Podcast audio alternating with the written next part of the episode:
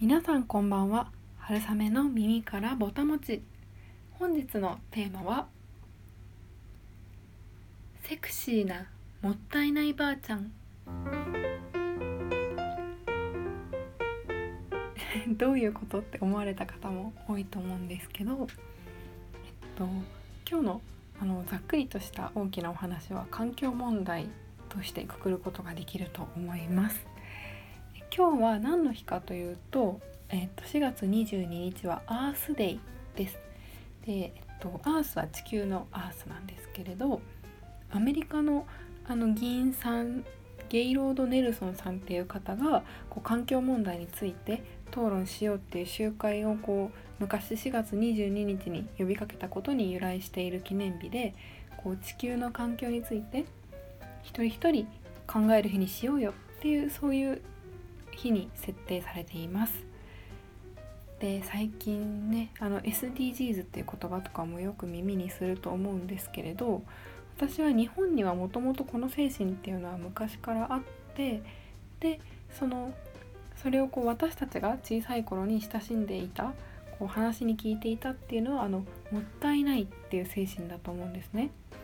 もったいないばあちゃんていう絵本を読んだことがある方もいらっしゃるかと思うんですけれどもったいないっていうとなんかこうちょっと恥ずかしいみたいなこう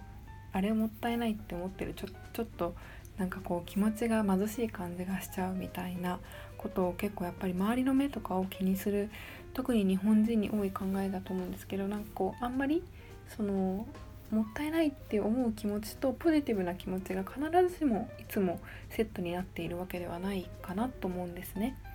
で、まあ、なぜセクシーなもったいないばあちゃんかというとあの小泉大臣環境省の小泉大臣が環境問題をこうもっとセクシーに解決していかなきゃみたいなことをおっしゃって、まあ、一時期波紋を広げていたと思うんですけれど私はその考えがすごくすごく大切だと思っていてだって今の SDGs が広がってるのだってそうじゃないですか。あとはプラゴミの問題とか環境問題気を使ってる私かっこいいってみんなが思えるようにどうしていくかこう環境に対して地球の持続可能性を考えるっていうことがみんなにとってかっこいいことにならなければそのやっぱり経済利益っていうんですかねその資本主義とか経済性とかってやっぱりちょっと相反する部分があるからこそそのかっこいいみんなやってるからっていうその空気づくりっていうのがやっぱり私はとても大事だと思っています。まあなんでそんな気持ちを込めて今日はそのお話をさそのセクシーなもったいないばあちゃんというあのタイトルにさせていただきました。で、と、具体的に今日はご紹介させていただきたいあの政策といいますか政府の取り組みが一つあるのでそちらのお話をしたいと思います。え皆さんご存知でしょうか「もってこ」という新たな環境省が設定したスローガンがあります。でこれはどんなものかというと、えっと、環境省がこう利用者、まあ、つまり私たち消費者と、えっと、お料理を提供する飲食店の相互理解のもとでこう、まあ、飲食店だったりあとは他の場所でもそうなんですけど飲食の場における食べ残しの持ち帰りをより身近な文化として広めることを目的としてこうドギーバッグっていうのがアメリカにあるんですけどその名前をこう募集したその対象に輝いたのがこの「もってこ」っていうスローガンになります。アメリカとかだと小泉さん曰くアメリカとかだとこうお店に行ってこう食べ残し持って帰ってもいいですかって言ってこうドギーバッグで持って帰るっていうのは割とこう一般的な文化だそうなんですが日本だと全然あんまりじゃないですかやっぱり飲食店に出かけてお腹いっぱいでもそれを持って帰るっていう方はあんまりいないと思うんですね。私も飲食店でアルバイトをしていたのでよくわかるんですけれど。でやっぱりでもそれってもったいないじゃないですか。だしこうもしね持って帰って冷凍するなり明日の朝ごはんにするなりできたらもっともっと食べ残しの量って減らしていけるんじゃないか。まあ、そういうこの家にお家に持って帰るっていうのをこう環境省としてみんなに広まってほしいっていうことでこのキャンペーンというかこのスローガンで皆さんに文化として周知していきたいっていう取り組みのようです。まあ、まずこの「もってこ」っていうタイトルが可愛いですよね。ももってこの語源は、えっと、もっとエコでくっつけてもってこっていうもう本当にもうこのネーミングを考えた人はもうもう今すぐにでも広告代理店に採用されるんじゃないかっていうぐらいすごいいいセンスだなって私最初聞いて思いました。一発で覚えられますし。思ったのはこう関西系西の方が考えたのかななんても思ったりしました。持っていこうじゃなくて持ってこってこう「い」を略すっていうのは割と関西系の発音じゃないかなと思って例えば「行こうか」じゃなくて「行こうか」とかあとなんやろ。すいません私あの京都に住んでたのでちょっとあのたまに関西弁が出ることがあるんですけれど「何々しに行こうや」とか「何々してしてこう」とかそういうこの「持ってこ」っていう表現が結構ちょっと関西っぽくて私はすごく好きなネーミングです。で皆さんその食品ロスって今どういう現状かっていうのをご存知でしょうか？食品ロスには大きく分けて2つあります。で家庭用から、まあ、つまりお家から出る食品ロスと事業者系飲食店だったり製造業のラインでとかそういった段階で出るものっていうざっくり家庭か会社からかっていう2つになります。で家庭から出ているのが284万トン事業者の方から出ているのは328万トンの食品ロスがなんと日本では1年間で出ているんです。でこれは、えっと、お茶碗のご飯に換算すると1人1人ですよ1人毎日お茶碗1杯分のご飯を捨てているという計算になってしまうんです世界には今日食べるものに困る人もまだ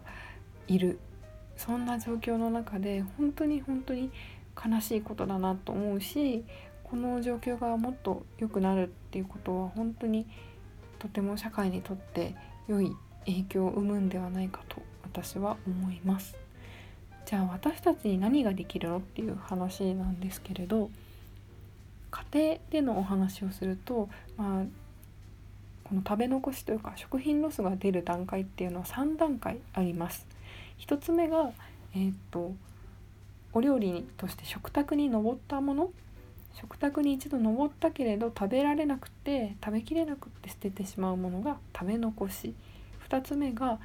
もう例えば賞味期限あ過ぎちゃったよとか冷凍庫の奥底でうわこれもう何ヶ月も前の捨てちゃわないとみたいなこれが、えっと、直接廃棄になります。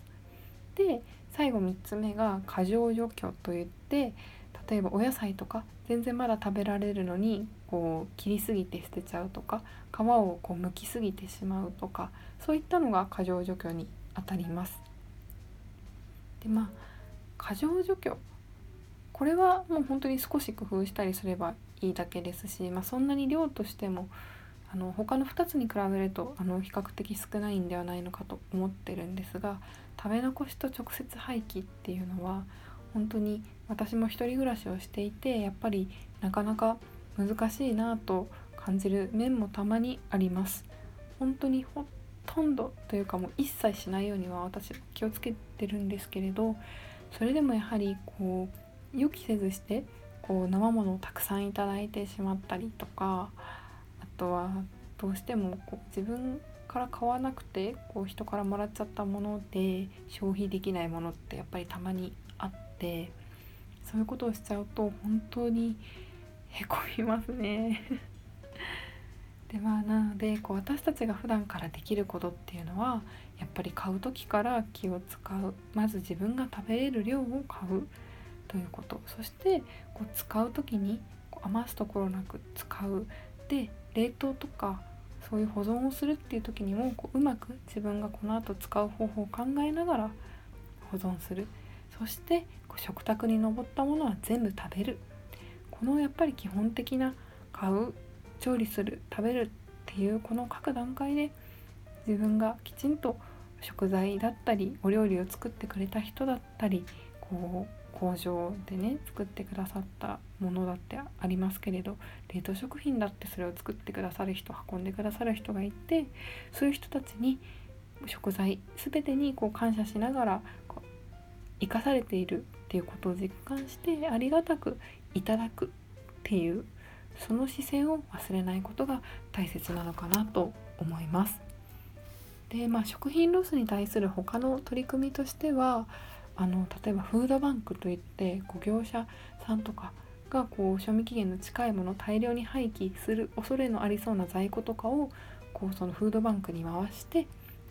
でフードバンクがこう食べるものに困っている人たちにこう分け与える児童施設だったり預かそのお子さんが行く施設だったりあとはその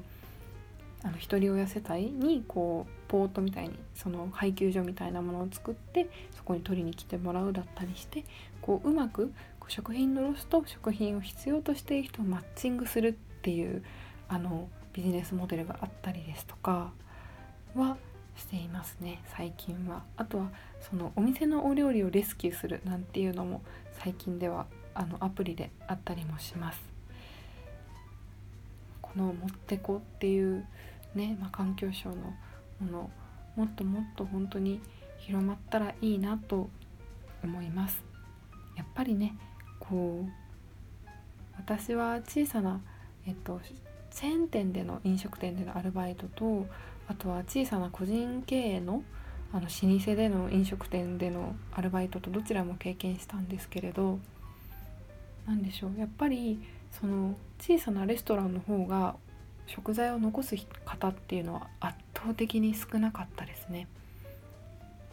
本当にこうどうしてなのかなっていうのがずっとずっと謎だったんですけどやっぱり作ってる人の顔が見えるっていうのが私はすごく大きいのかなと思ってなんかこう多分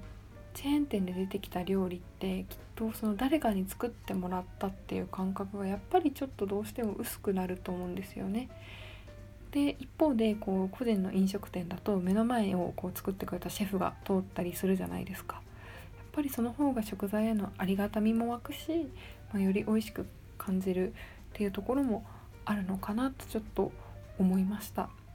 でもやっぱりこう食材がこう私たちのためにその命を落としてでこう私たちの口に入るまでっていうのに関わってくれた人は本当にたくさんいるわけで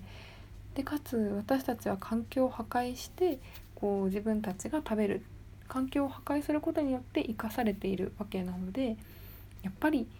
あのねご飯粒一粒の中に神様が7人いるといった方は本当に言えて妙だなというか本当に日々こう食べられるありがたさっていうのをこの飽食食べるものに困らない時代だからこそよりこう皆さんが考えるそのちょっとしたきっかけになったらいいなと思いました。え今日はちょっと真面目な話をさせていただいたんですがこの環境省の「もってこ」是非あのチェックしてみてください。あと環境省の食品えー、っと食品ロスをこう減らすためのサイトなどもあの URL でご紹介しているのでもしよかったらご覧になってみてください。ちなみにめちゃくちゃ余談なんですけどあの料理研究家のリュウジさんっていらっしゃるじゃないですか皆さんご存知かちょっとわからないんですがあのあれですねじゃがアリゴとかなんかこうツイッターでよくレシピをすごく何十万いいねとかでバズらせてる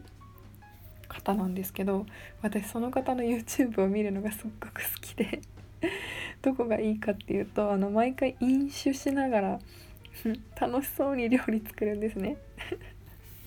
なんか大体最初に料理で例えばにんにくをオリーブオイルでこう香りを炒めたりするじゃないですか。香りをつける。そしたら「このいい香りを嗅いで飲みます」とかって言ってこう毎回撮影の時にもう1杯2杯と飲みながら。でもそれでこう本人もすごく料理が好きなんだなっていう本当に楽しそうに料理されてる姿を見るっていうのが私の趣味の一つなんですけれどこのリュウジさんがなんと環境省とコラボされていてでこの食品ロスっていうのをなくす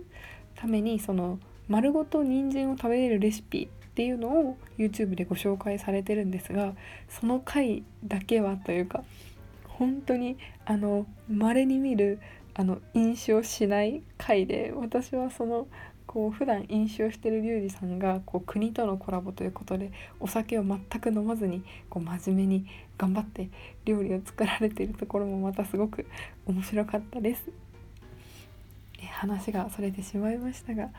えー、皆さんも是非外食に行った際にこう自分が食べれる量を頼んでで食べきれなかったら持ってこのこの精神を少し思い出してみるというのはいかがでしょうか。また今日は冒頭にもお話しした通りアースデイです、えー、地球環境に対して、えー、例えばあの電気は今消せないかなとかあれ無駄遣いしてないかなとかそういうところをこう少しだけでもこう見直してみるそんな日にしてみませんか？